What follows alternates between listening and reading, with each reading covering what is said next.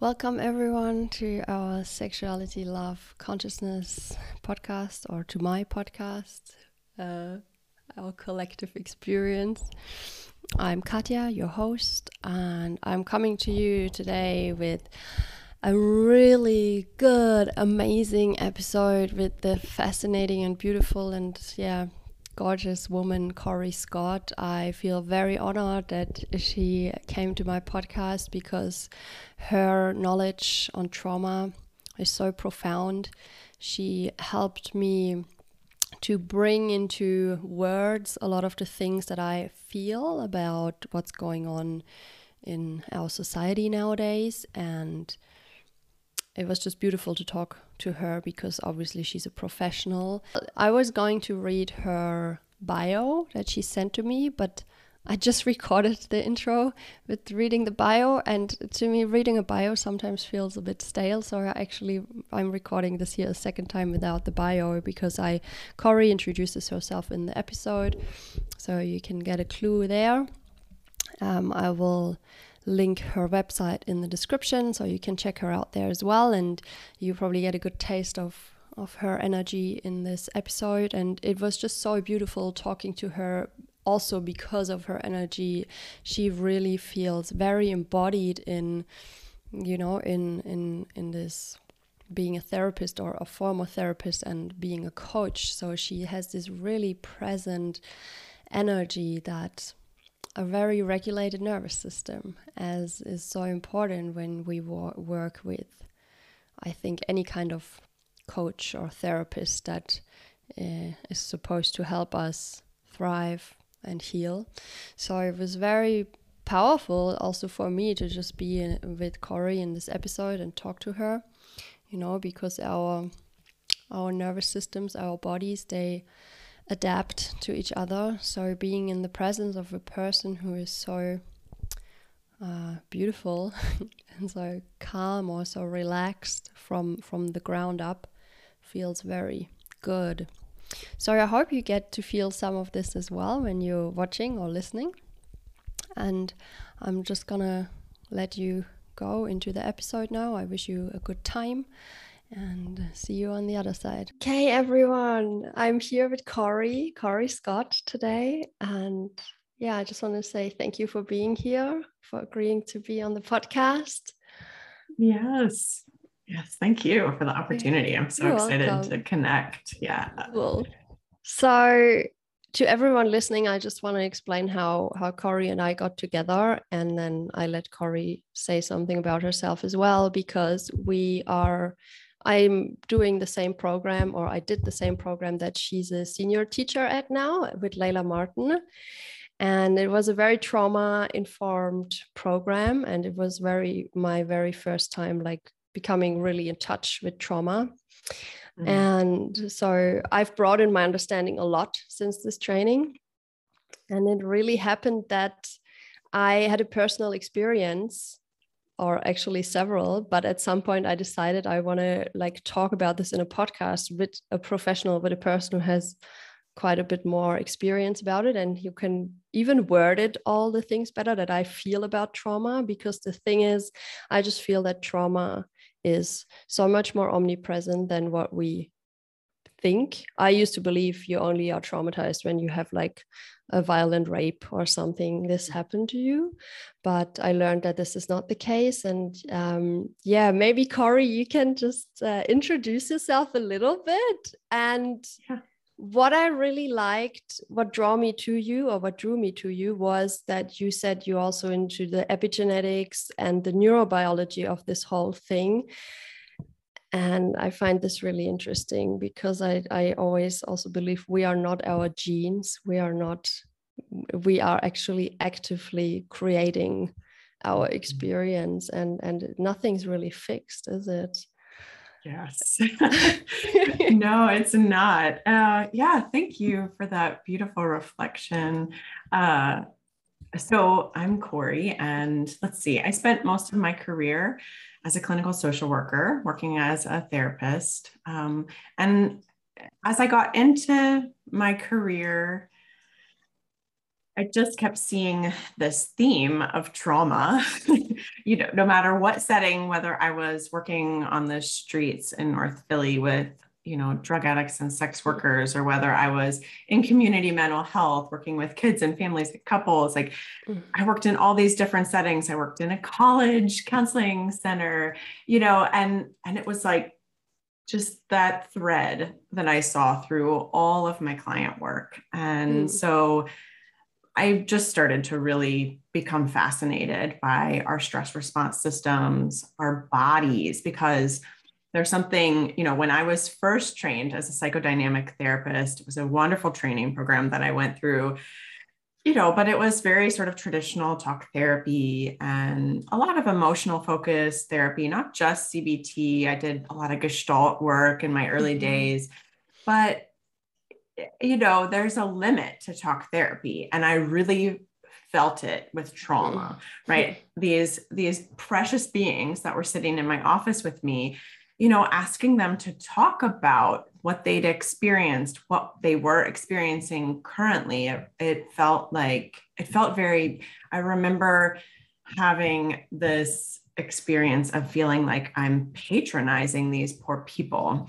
You know and not wanting to I, I i i'm a pretty attuned human and and i've really worked hard to cultivate compassion and i've just felt like i was you know asking somebody with a broken arm to go pick up litter like mm. off the street or something, right? It just felt really like I'm asking them to do something that is really hard and not not working. It's not it's not that they can't. They're often you know i i saw very intelligent highly qualified human beings just not be able to put things into words. Oh. and and so this sent me down a rabbit hole. Plus you know i had my own personal trauma history that was extensive and was doing my own work on myself and and really knowing and feeling this that there's something more going on in our bodies right in our nervous systems that doesn't just make sense it doesn't we can't we can't just talk about it and and mm-hmm. resolve it mm-hmm.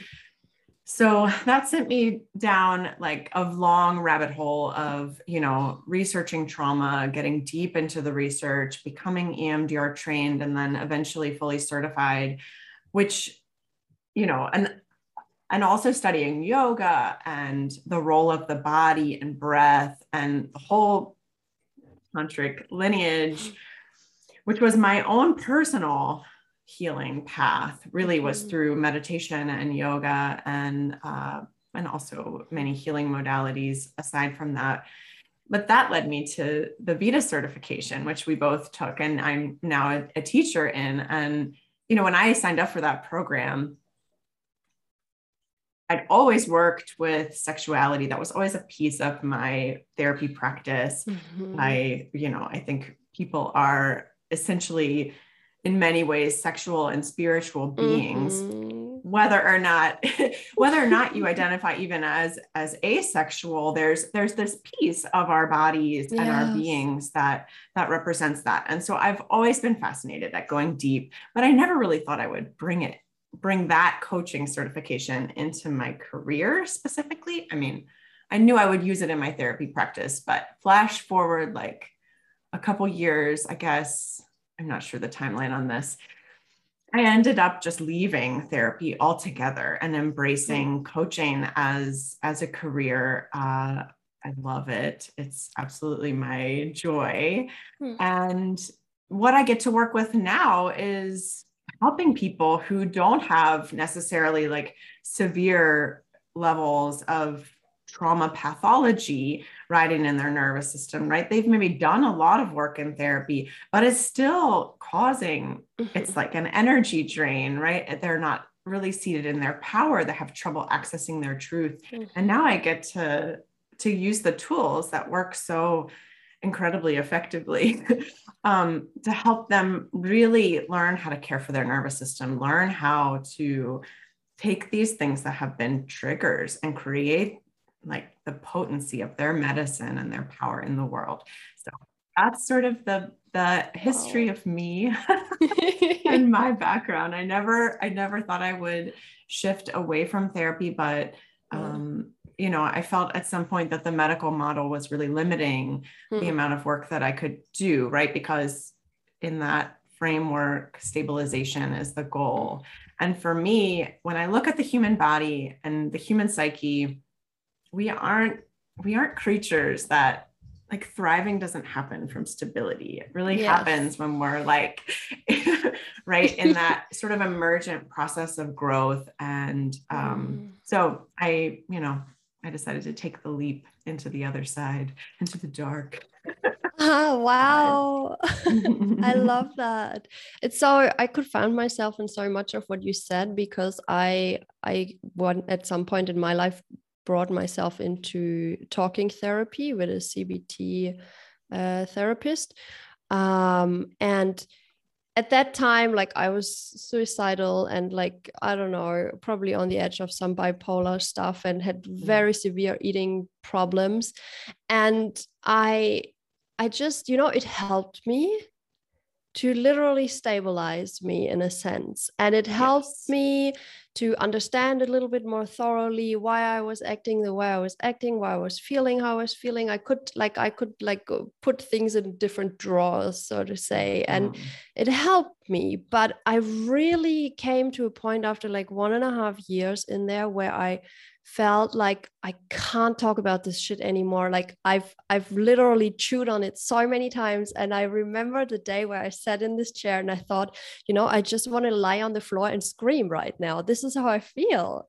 And mm-hmm. and that's when I started looking for other ways of of dealing with this because I still felt like a pressure cooker. I knew and I could even say it, but I I didn't know yeah. what to do about it. And that's where my journey i guess started with more like energetic uh, therapy and and also psychosomatic and i find it so incredible and how quick it also works.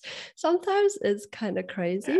Yeah. um but so i wanted to ask you because you said when you were working as a therapist you saw more it sounded like you saw more of the severe trauma that we probably think as child abuse or domestic abuse or all this kind of stuff. Is that true?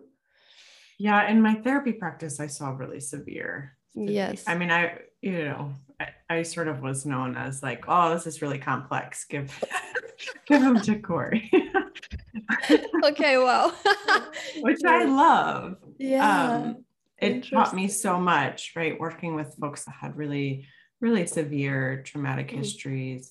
But I, I think a lot of times what I found too, though, was yeah, that that it's not always some of the deepest trauma that that is most pervasive and creates the most long-term suffering isn't shock trauma though you know those mm-hmm. veterans coming home from war although shock mm-hmm. trauma is please like i don't mean to be you know saying that that's less mm-hmm. it's it's not it is its own huge pain point right and very worthy of treatment and and study but i think because of the way that ptsd let's say even as a diagnosis came into fruition the research around it the way that it it it came into the diagnostic and statistical manual in psychiatry and it has been seen as you know shell shock right like those shock traumas mm-hmm. the war traumas those big events the car accidents the yeah the, the childhood abuse right but when we look at the realm of developmental trauma mm-hmm. systemic trauma right betrayal trauma and even you know, even as I worked through big shock traumas, which EMDR is, I'll just have to have to put a plug in for EMDR. It's such an incredible modality for that. Mm-hmm. But even as I desensitized and reprocessed some of these big shock traumas, what I found that lingered was the betrayal trauma, right? The parent that wasn't the abuser, that never stood up for the kid, that never mm-hmm. made it end, right? Mm-hmm. The the legal system after the atrocity that that betrayed wow. this poor victim right these are these were the pain points that stuck that really showed up long term in in the self image in relationships with others in that inability to trust that so many trauma survivors really struggle with and it was those betrayal traumas which i didn't have anyone really name I knew it was there, but I remember being in training um, with Robbie Adler Tapia, who's just an incredible children's child's EMDR therapist, uh, which I've learned so much from like training and learning and practicing on kids because I think there's so much about oh. the, the, child experience that is mm-hmm. so much a part of all of us as adults. But she was the first one to really name that for me, like betrayal trauma. And I was like, whoa, that just named this pain point that I see all over the place that we it's hard because a we don't validate it because it's they didn't well they didn't do anything wrong like that parent never mm-hmm. hit me mm-hmm. that parent never right never drank they were always there for me but they never stopped it right so there was that betrayal yes. there or you know well the legal system like did its best to address this issue and it's just the way it is but actually there's a whole bunch of you know violation and betrayal and shame and guilt and you know all of that stuff still stuck around that so it that really opened my eyes to some of these more let's call them maybe subtle forms of mm. trauma that can be so pervasive and linger for so long yeah, and impact wow. us wow so because i guess it's also important for the when when we experience a stressful event that we come into safety afterwards and what you're describing sounds like there was no safety afterwards at all and right. that's what from my understanding creates the trauma response in the end correct yeah. you're on it yes exactly yeah, because wow. trauma lives in the nervous system right not in the event that's a peter levine mm. quote that i mm. love and yeah. you know it's it, that's it like it, it's here in my body and you're exactly right in order we know that we can experience 10 people can experience the same shock trauma mm. and only a percentage of them will develop mm. ptsd afterwards mm-hmm. and that has a lot to do with exactly what you're talking about right did they go home and have somebody that was there validating them and helping them to sequence that stressful event through, yes. right? Or did they feel very alone? Were they in their head blaming themselves, right? Yes. Um, so yeah, for sure. Oh, there's so much. Like, you know, I'm just thinking of a family member whom I know that uh, she used to see how her older sister got beaten up from the parents. And I think, I mean, even if you don't yes. get beaten up, but you I, especially as such a sensitive child it's i it's so hard to even imagine what that must be like but the helplessness yes. the terror that that comes with that. And that's traumatic right? But I, I i see this in in this family that like the person who was just only experiencing it is like i don't think really aware that it's actually been traumatic or right. or maybe we we actually also like to be say like oh yeah but i didn't get beaten so i'm not i i don't need help with this i'm i'm okay like at least yes. i didn't get beaten yes and, exactly and the research is really actually quite shocking when it comes to witnessing children who witness domestic violence like that that's some of the hardest trauma to wow. actually sequence through because there's so much of the inability to sequence. So when we use that word, you know, sequence, what what in the world does that even mean, right? it me- it means for these animal bodies, right? We have this stress response system that's completely autonomic, meaning we don't think about it. I don't think, oh, I don't want to die today. I better run the other way. There's like a hungry lion just showed up in my backyard, which I don't have lions, but let's just say a mountain lion, right? Um, I don't have that thought. My body just automatically like flips into that sympathetic nervous system, that fight, flight, freeze, right? And so sequencing that means I have the opportunity to, if the predator is right up on me, fight and then run and flee and seek safety. If I'm witnessing a traumatic event, there's no opportunity for this body mm. to fight or flee or respond because it's not even happening. And especially when right? it's happening within the own family, I think, where you're supposed to be safe. Where are you going right. to run when you're a kid? Right. Well, and then this brings up a really, and I don't, I don't know how much you want to go into the neurobiology of this, but yes, you're bringing up. Let's see. You're bringing up some really important pieces here, which is we have these two separate autonomic systems at play in a family system, and one is the attachment system, mm-hmm. which is largely limbic. It's housed in your limbic system. And then there's the stress response system, that survival system, which is largely housed in your brainstem, the, the lower sort of primal brain. Some people call it the reptilian brain, mm-hmm. right? So our limbic system is the the place of impulse control and emotion, right? I think of it as our adolescent brain because adolescents just like spend their time in their limbic systems, right? so if you think about adolescence, like that's your limbic system. It's kind of horny and like just wants to feel good and right, like all these emotions all over the place. And so that limbic system, especially as a child, um, it's a big part of our survival system, mm. right? We need to seek closeness and attachment from our primary caregivers in order to survive. I mean, humans of all mammals, and I, I live on a farm and I've got had a ton of animals um, here and watched many calves and baby mm. goats be mm. born, right? And they're like walking by the end of the first day. Yeah. You know, humans, I mean, it's can human babies self feed even at like 18 months. I mean, kind of, right? Mm. But there's like mm. food all over their hair, like how much they're actually getting in.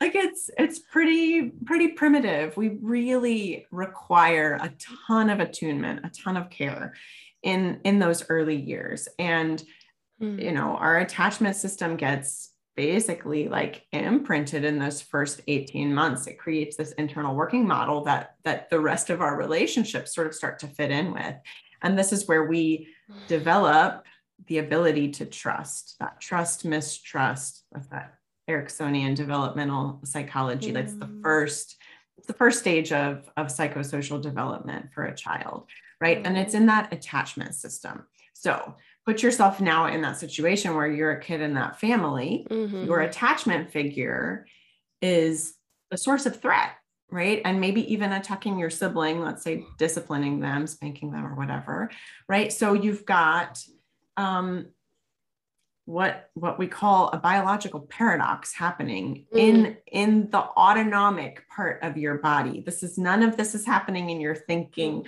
reasoning, you know, rational brain. It's all happening in your body. You've got one autonomic system that is telling you to go seek proximity, get safe, go to your attachment figure and the lower stress response survival system is saying flee this is a threat. And one body cannot do two things at the same mm. time mm-hmm. right? So this is what actually creates structural dissociation yep. which is a huge piece of trauma response as it like continues throughout the lifespan and it kind of keeps showing up and repeating itself. We have we don't understand why right? And and this is maybe some of the origin of that at least hmm. right is is that experience of of the threat and the safety being the same right like the same person yep. and two biological functions that are yep. like inherently paradoxical wow yeah so, so you, the only thing you can do is split yourself from your own experience basically and yeah travel somewhere else with your mind Yes. Wow. Yeah. Yeah, and and often create a narrative that there's something wrong with me mm, because yes. if I were as a 2-year-old let's say sitting there not having any way of making meaning around this like right like neurologically speaking I haven't developed that capacity yet it's very threatening for me to think that my caregiver who I absolutely depend on 110% sur- for survival is bad or wrong mm-hmm. or right mm-hmm. like so it's so much I must more be wrong. Yes, yeah. there must be something wrong with me. Right. Well, yeah, it's crazy how that works. So it, it brings me kind of maybe I'm making a bit of a jump, but I am coming to a point where, you know, when I look around in society, I do see a lot of people smoking. I see a lot of people regularly drinking. I see a lot of people watching a lot of TV. And basically, it often seems to me like people are engaging into activities that they that are not really enlivening to them. And in quite a few cases actually people are doing them even though they know it's not good for them. Yeah. so it either seems to be like oh yeah i i don't know what else to do with myself or it's like i know it's not good for me but i do it anyway. And i really wonder where that kind of comes from because obviously there's people who say like oh yeah and and i was one of these people. I used to say like you know my parents they didn't get divorced. They were always like very they they did their best. And looking back i can see where where it kind of was wasn't perfect. And obviously i found out what wasn't perfect in in the therapy that i went through. But i i was really oblivious to that and and i think I, I have the impression that a lot of people still don't understand it. Like when I try to explain to some people what I learned in therapy and why I became drug addicted and these things, I I feel like people don't get it because it, it seems to be such a subtle, energetic thing sometimes, like literally just like feeling not understood by the by the parent, or because I had three siblings, sometimes it was just really busy and my mom couldn't take care of all of us at the same time. And yes. it's that sorry what do you have to say about that you know? Yeah it's kind it's... of it's kind of normal way that our society works but it causes some kind of traumatic responses within the body in so many people i have the exp- impression. Yes absolutely. Well and i think we have to i mean in my mind i i I face this, I have faced this a ton in my own personal life and then also with my clients, right? Where in order to validate the pain and the wounding that has happened, it's it's like you almost have to go through this phase of like, yeah, othering, right, the parent or mm-hmm. scapegoating them. And mm-hmm. and I always want to bring compassion. Like everyone in this mm-hmm. situation is doing the best that they can mm-hmm. right and the hmm. i mean when we start looking at disorganized attachment which is really what i just described like the the foundation of disorganized attachment as an as an attachment type um you know it, it it's created from that that mm. biological paradox right the caregiver being both frightening and also the source source of safety and connection hmm. for the child. And that happens. Like those parents love their children. I really, really believe mm-hmm. that. Yes, mm-hmm. there are some outliers who are, you know, like bad and want to cause harm. And that's horrible. And I've treated some of their children and it's very painful. But the vast majority of parents mm-hmm. really love their children and are doing the absolute best that they can. Mm-hmm. Right. But the reality is, if you're a single mom and you don't know how you're mm-hmm. going to pay your next bill and your kid is whining and pulling at your leg and like i just want another snack and you've already fed them two and you're you know trying to deal with stuff and you snap and you know yeah like frighten your child i mean it's hard to be like oh that's a horrible parent like no that is a really well meaning parent doing the best mm-hmm. that they can mm-hmm. and yes like we cause harm right mm-hmm. we we wouldn't expect we wouldn't say to parents, I don't know, maybe this is too far of a jump to make, but I'll just go ahead and be bold and make it. We wouldn't say, you know, a kid that has recurrent ear infections or, you know, gets tonsillitis or the flu regularly, we wouldn't say, like, gosh, you did a horrible job parenting mm. your children. Mm-hmm. We would say, like, wow, this kid obviously has some stuff going on in their immune system. Let's really support this family. Let's support this child you know to to be able to have a better functioning immune system. But we don't see mental health that way i don't think right? Mm. we see it as like if you have mental health problems then there must be someone to blame. If you're going to look yeah, if you're going to go down the trauma path then we've got to have like somebody to blame. Otherwise we can blame our genetics right? But it we we like don't there's no middle ground where it's like hey we're human beings mm-hmm. with this delicate stress response system mm. it's going to get sick some of us are going to be more sensitive like you said you know and so these things are going to impact us more and how can we have conversations with compassion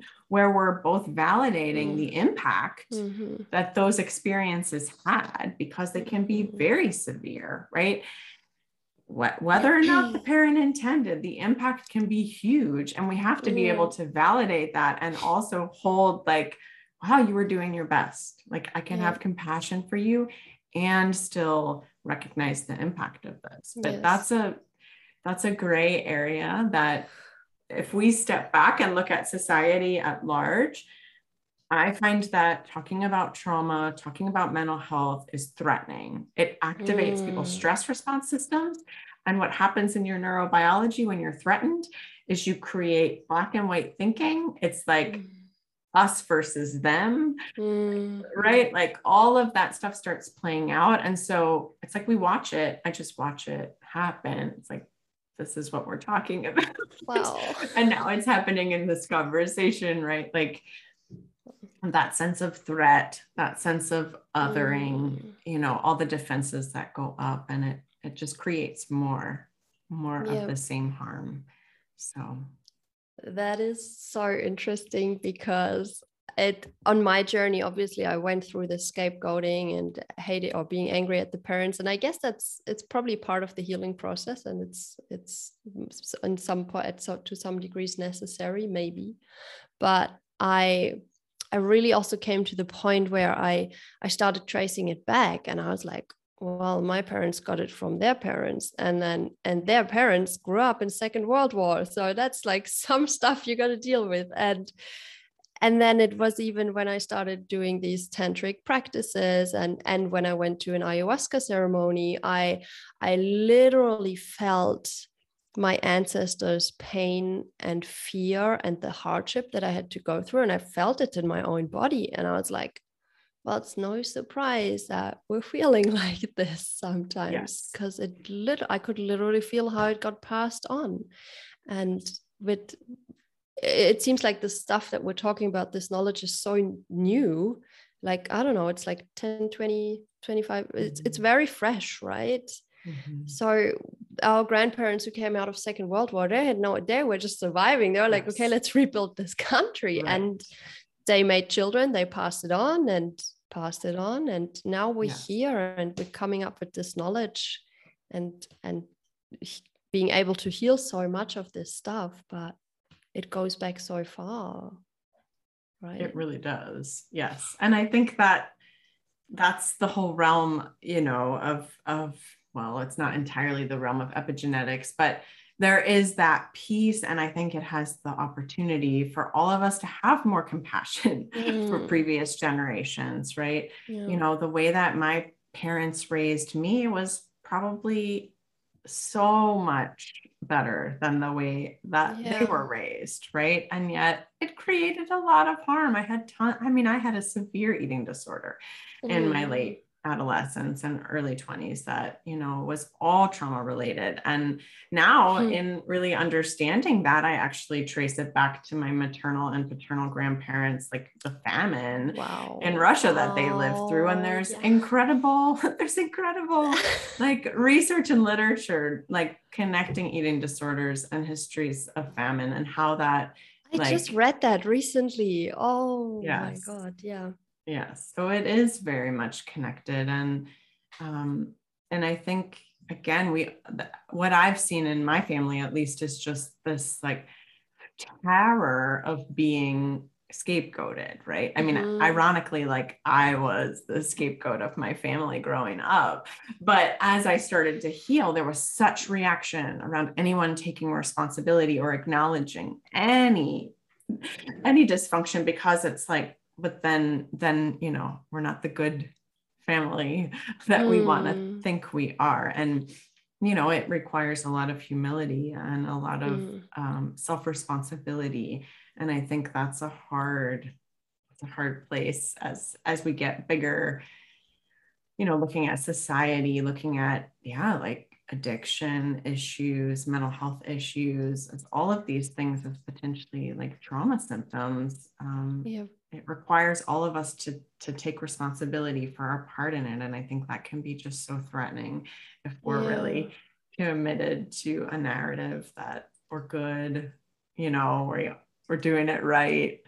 Um yeah to to really yeah to really be so hum- humble i think is the word to say oh maybe maybe we're not doing it right. And maybe uh, for 50 years i thought this was the way but it could be wrong. And yeah that's what's effective is not always it's not always like right right? Like shaming your kids. I mean that's an effective way to con to control them. And you know mm. you can mm. justify that in a lot of ways. Why well, i'm not hitting my kids i'm not abusing my kids yes. right? But it has and and it effectively like keeps your kid in check. But what is happening underneath right you know i mean can be so toxic and so traumatizing right again like shame is such a an inherent piece of that attachment system mm-hmm. um, because it's it's our innate emotional response it's the it's the response to the fear of disconnection and so as we experience that shame response it's there to help us reconnect right and reestablish connection which is necessary to our mm. survival but again you can see where we've used shame. Yes. Big big picture small picture right to to control one another. And it's just created a lot of trauma in our attachment systems. No wonder we can't stay married. No wonder you know we do horrible things to each other. Like right? Yes. and I, I just feel called to to talk about this observation. What i see so often is also how parents talk to their own children and like so mean and sometimes yelling or like go to your room now rah, rah, rah. and i i'm always like so shockingly surprised because i i just think you don't talk to anybody else like this but your children and you literally created them and and thought you wanted them and and it, i guess it, i mean in most cases or in I don't know how many cases, but children are, I know people who really wanted their children. And then I really wonder, why are you talking to your kid like this when you wanted it? And of course, I'm not a mother, so maybe I can't understand. But at the same time, I find it so sad that yes. that children are being talked to like this when when they are wanted and when when they sh- in should be or like if you ask parents they say like my kid is my one and my everything. Yes. but then and so i guess what i want to say is I, I, can understand that sometimes we lose it and and but but why do we lose it? I think i mean that's the trauma response of the parent isn't it as well? Yes 100% right. I have so much compassion for that parent you're describing, right? Because I've heard it come out of my own mouth to my children. And I remember, you know, mm. even just before they were talking and really pushing my buttons, like mm-hmm. when they were mm-hmm. babies, you know, I remember having a moment, I had a really high need firstborn, and I was in a, yeah, I, I was in a situation where life was quite stressful in terms of survival uh, had moved out onto a very remote piece of land and like all the things that could go wrong that winter went wrong. So we like, you know, no power, no heat source. We had a chimney oh. fire. Like my partner got really sick, like all the things. And I remember, and I had this baby that just wouldn't stop crying and would not be comforted, comforted, right? Like I was so mad. Well, I don't have to go down that path, but I, I had a lot of opinions about all of the different parenting strategies, right? I had just a few years prior to having my first, I'd completed my graduate degree. I had a specialization in child and family well-being. I had studied mm. attachment like through and through. I was like textbook ready to be like the perfect parent, and I wanted to do it differently. And I remember being like, if I can barely resource myself with a supportive partner, with a graduate degree, with like some level of financial stability, I was pretty poor, but you know, I like was okay. I wasn't homeless. I wasn't, you know, mm. in, you know, in dire straits. I had family support that I could rely on that mm. was mm-hmm. there, you know, basically helping me to feel a level of like survival you know, like safety.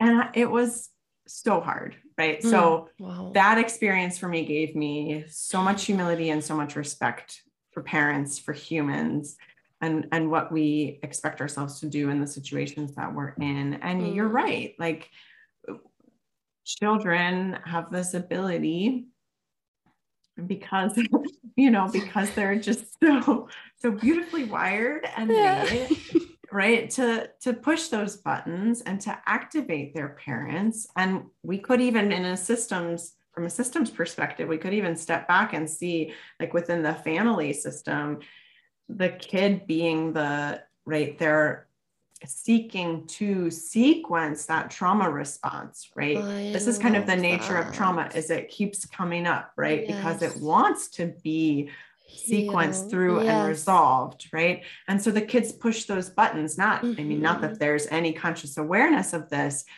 but it's it keeps getting activated because it's, it's, it's an invitation in. to integrate it in a sense yes. right wow yes but the way that the modern world works is like you're you know on the train when this happens or you know you have to go store. somewhere like you got to get ready now just put on these yeah. fucking boots and exactly. yeah and i just wow. need you to stop right now and so now i'm lashing out at you because you're also like triggering all of this inside of me that feels so out of control and unresourced right and this is where we see Dan Siegel talks about, um, you know, integration and when we're leaving sort of the what he calls the river of integration that that the human experience either goes into rigidity or chaos or some mm. combination mm. of the 2 mm-hmm. right yeah. and so watch parents like you'll see that they're like either chaotic or they're super rigid mm-hmm. and you know when you see a fully integrated parent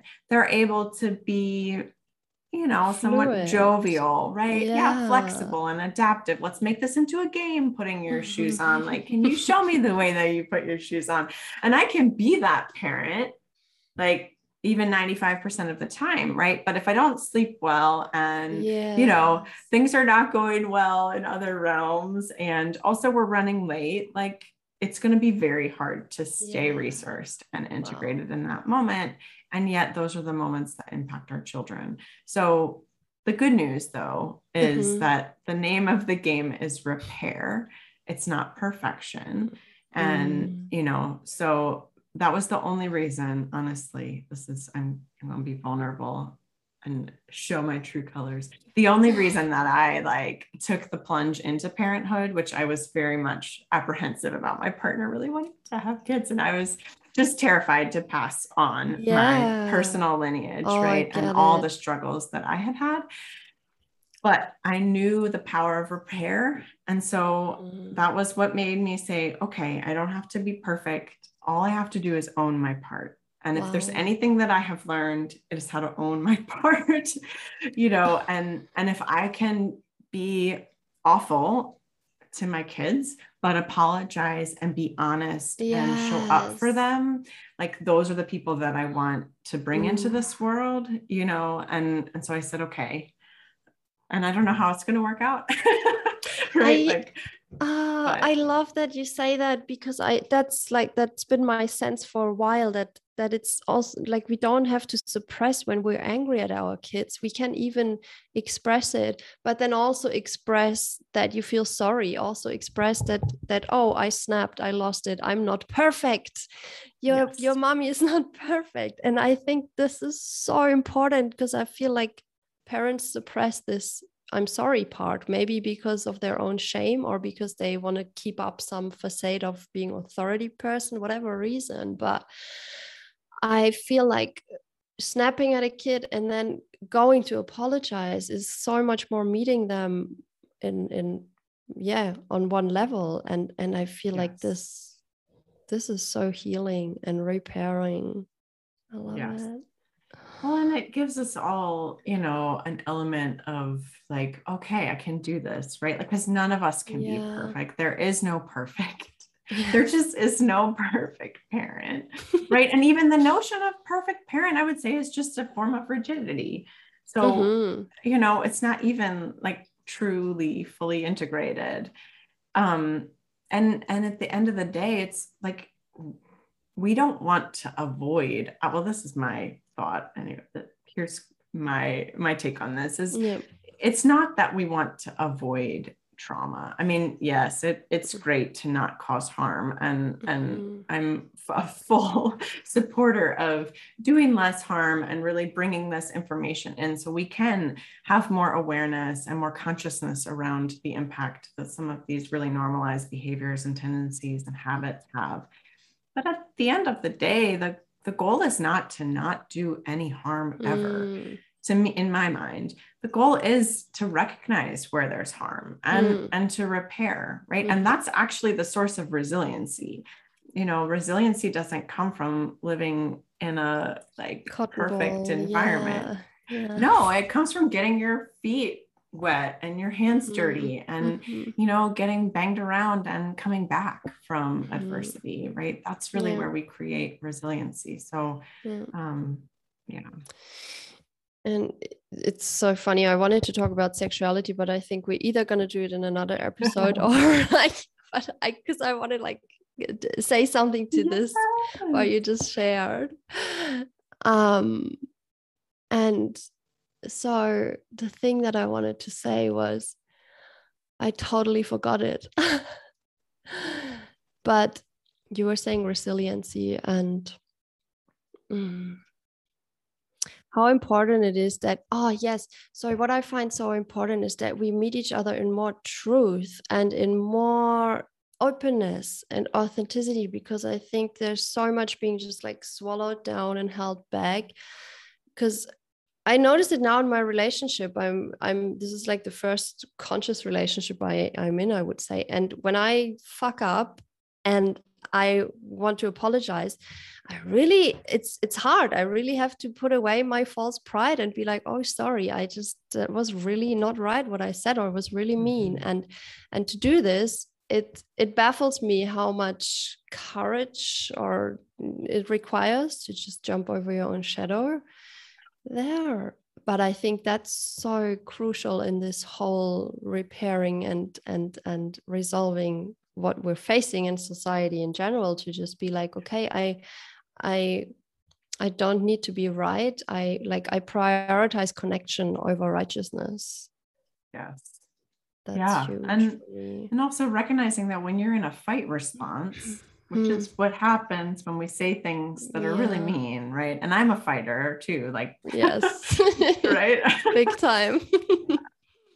Like that's definitely my go-to. And and anyways like there's so much goodness in that i will defend mm. the those of us that are wired to fight yeah. through and through because it's the source of passion yes. like anger and passion are you know mm-hmm. they're the same energy and there's so much like goodness in that right but for me it's really important in having compassion for myself which is where then i can actually take that step of humility mm. when i'm like really having compassion for myself and saying oh you were threatened. You felt threatened. That's why you fought. It doesn't mean that the threat was real, right? Mm-hmm. My body doesn't know the difference between a real and imagined threat. So whether it's, you know, the email that just came into my inbox that like changed my whole day and feels like, you know, a pit in my stomach, or whether it's mm-hmm. like a big hungry bear, like trying to get in my office, my body's responding the same to both of yeah. those.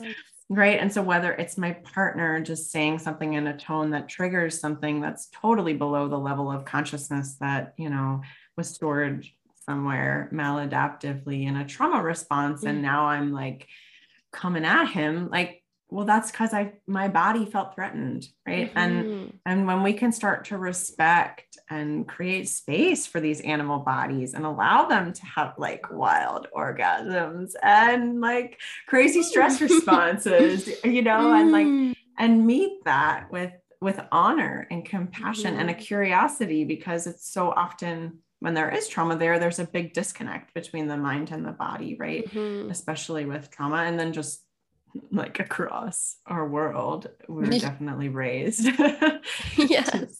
to, to be less embodied. So yeah. Oh shit, no, you just how much time do you have anyway? Like I want to keep it at an hour uh, usually, but yeah, I I have my I I can go a little bit beyond. Um, okay. I could Maybe. yeah, if you want to. But. Yeah, not too much either, but Eh, just what you said about we're not living so embodied that's such an important aspect I find as well. And, I, you know, I think it comes from this emotional, quite sterile society that we live in. And yes. that you're not allowed to be too much, or you shouldn't also be like too. There is like this fine box where you should be in, and not too much, not too little. And I think that just results in us not being connected to our feelings. And yeah and I, I feel like this in itself is traumatic to our animal being that's so highly sensitive. It it it yeah. gets numbed down. And in childhood we learn to adapt. And in adulthood we need to use all kinds of substances or other ways to uh, distract us from what we're feeling. So i guess that's why so many that's why consumerism is so present in today's society isn't it that's definitely yeah. a very powerful answer, you know, okay. to, to, that question. Yes, I think it's a big piece of it for sure. Yeah. Cool. Yeah.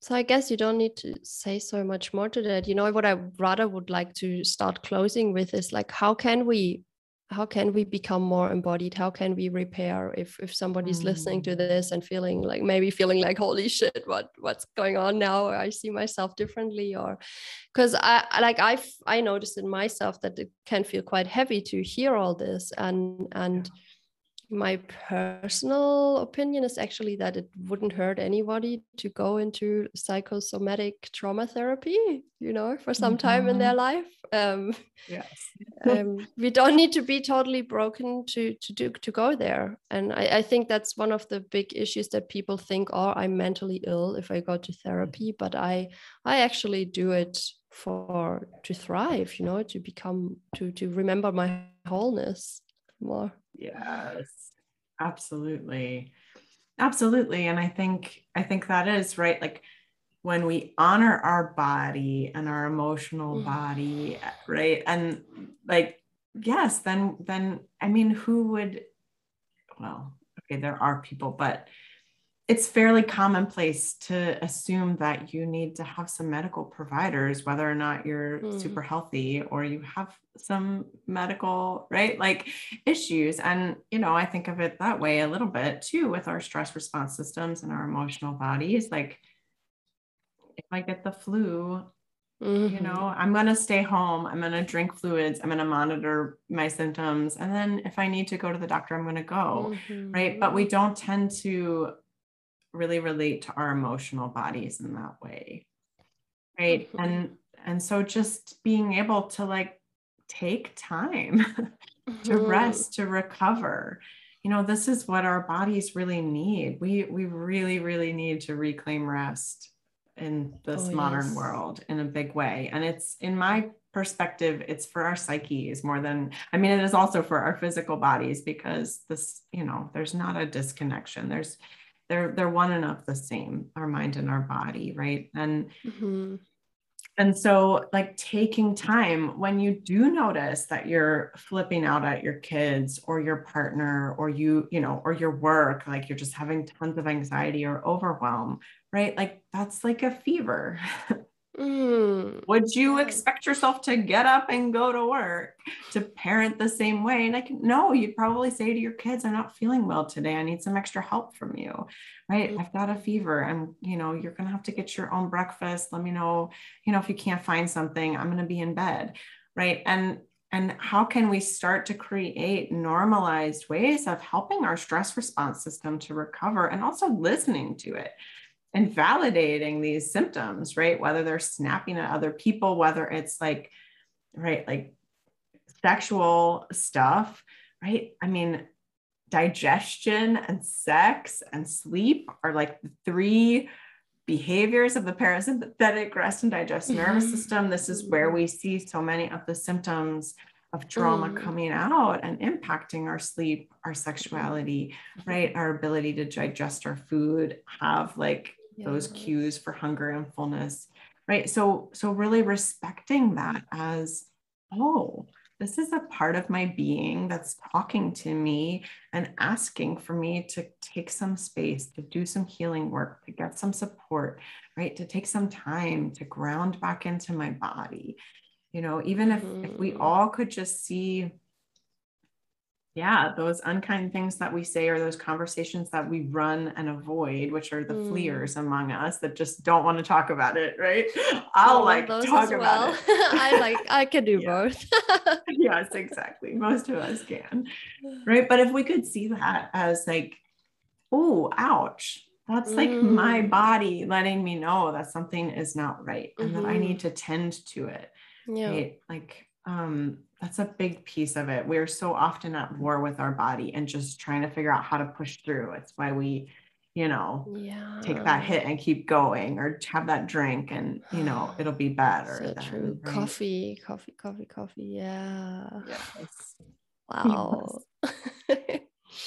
and what you just said about the fleas because i also flee from from conversations with my partner sometimes and i'm so glad because i've gotten to a point in my life where I, I, literally feel that it doesn't feel good in my system. Like I, I want to avoid it and i tell myself all these stories why i'm right and why he's an asshole but it doesn't feel good. It feels so off. And so i usually manage to stay there for five minutes and then i'm like okay i'm gonna go and have the talk because that feels just so much better. And yes and I, I feel like this this has come from doing a lot of this work and continuing to practice and yeah. and I think it's really helpful for people. So yeah. yoga probably got me on the path as well. Because yeah, for me also the mind lives in the body. So there shouldn't be a discussion as anything is psychosomatic. It's the psyche lives in the body. So yes. yeah, and in the space in between too. I mean, yeah, well, yes, go down that yeah. whole rabbit hole, right? collective consciousness. Yes. Yes. it's so but, true. But it is true. And, you know, and I think I think with those conversations, there's like an opportunity to hold kind of a dual awareness, right? Yes, I need to lean in and have this conversation. And if I don't take care of my body, I can't have this conversation mm-hmm. in a way that I mm-hmm. want to, right? Mm. Because I'm one that will, I will stay. I'm like a moth to the flame. If there's like an issue, I just like, Ugh. it's like a scratch. I just want to itch. And so for me, I have to learn like, Corey, you are your prefrontal cortex is not fully online like mm-hmm. you are mm-hmm. activated right you're you're in the lower parts of your brain right now your body is reacting as if you are under threat this is not the time to make meaning this is not the time for mm. conflict resolution this is not the time for like right those executive functioning like it's not working right now go and like take care mm. of your body, mm. commune in nature, take a break from this, put your attention somewhere else, and then come back to it. And you'll be in a completely different, like your neurobiology will be totally different, and the conversation will play out completely differently as well. Right. And this is this is a big part of it. Like, you know, again, I wouldn't expect myself to have a fever and go give a presentation. Yeah. You know. But can you just quickly elaborate on when I hear you say take a break, it's interesting. Even I, I think of, oh, I'm gonna watch TV. Like I don't even watch TV really, but I, I have an issue with my phone. I admit that. So mm-hmm. I I think that's but that's what so many people nowadays do. They're like, oh, I need a break. I'll go I'm gonna look at my phone, I'm gonna watch TV. But that actually I notice it, it makes me feel more drained. So what yes. what what what can we do? You know, what what is actually recharging for us and how can we practice that? And let's just give some some okay. some yes. what can we do vibes. Absolutely. Well i can give a i can give a i don't know. I, I think this is important science that maybe will help shine a light on why looking at your phone your computer your tv is probably not helpful to your stress response system. Mm. you know our eyes are connected to our brain. And when we're in utero, it's all like one thing. And then your eyes kind of grow out from your brain and your skull develops around it. Right. And so we know, or at least most people at this stage, if they're listening to this podcast, it's probably not totally new that your breath is this one portal mm. into your autonomic nervous system, mm. right? Because it's this automatic thing your body does all the time, but we can also control it. Yes. Right. So that's it's a powerful portal. Mm-hmm. Our eyes are the other extremely powerful portal, which we do not okay. think about very often, right?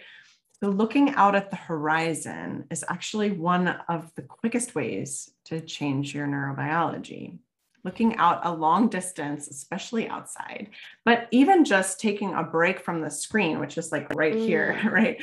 And just looking across the room, looking out a window. Mm. It like helps your whole body to orient. There's so much mm. information coming in in through our optic nerve, right? And in through our eyes all the time that, you know, we expect, we're just expecting these like bodies to, to be able to handle way more than we are evolved to be able mm-hmm. to handle. And so giving our eyes some space to orient into the world, the, the actual world around us, not the virtual mm. world, right?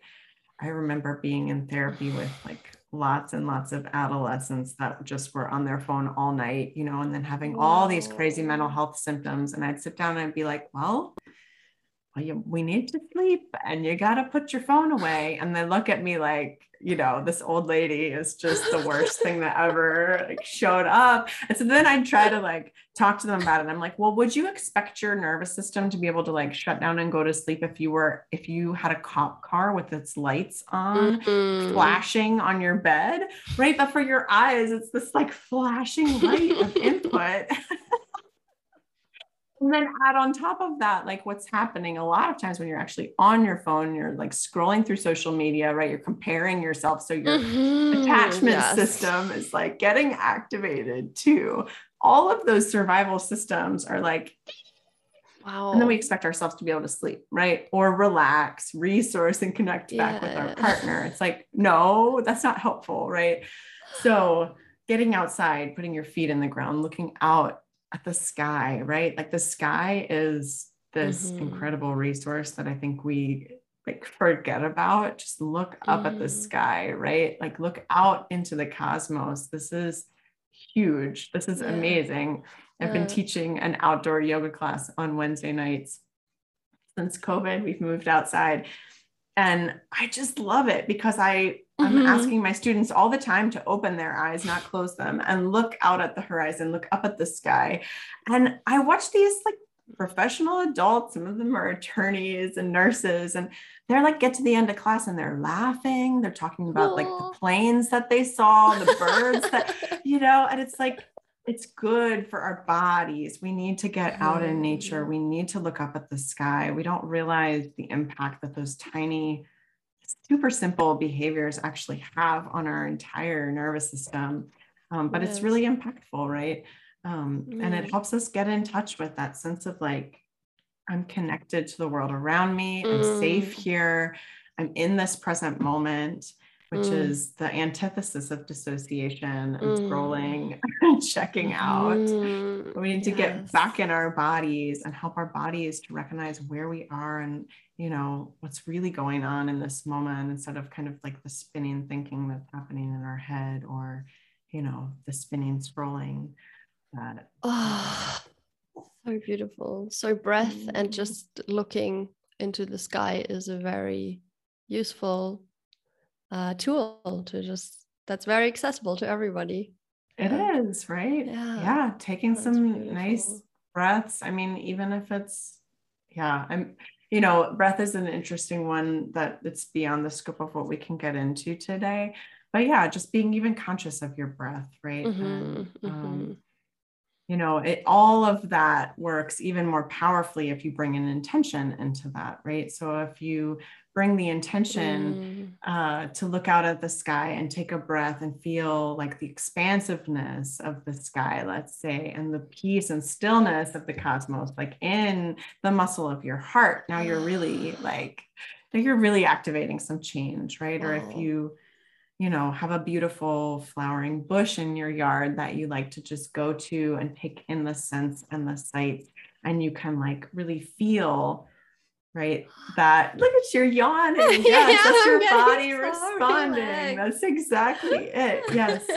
And these are the ways that our body discharges stress is yawning and sighing and burping and, uh-huh, you yeah. know, like shaking and, oh, so right. Important. And so mm. leaning into yes. that, letting your body like mm. do that and being in your body as you do with that, yeah. with a felt sense of some sort of positive resource.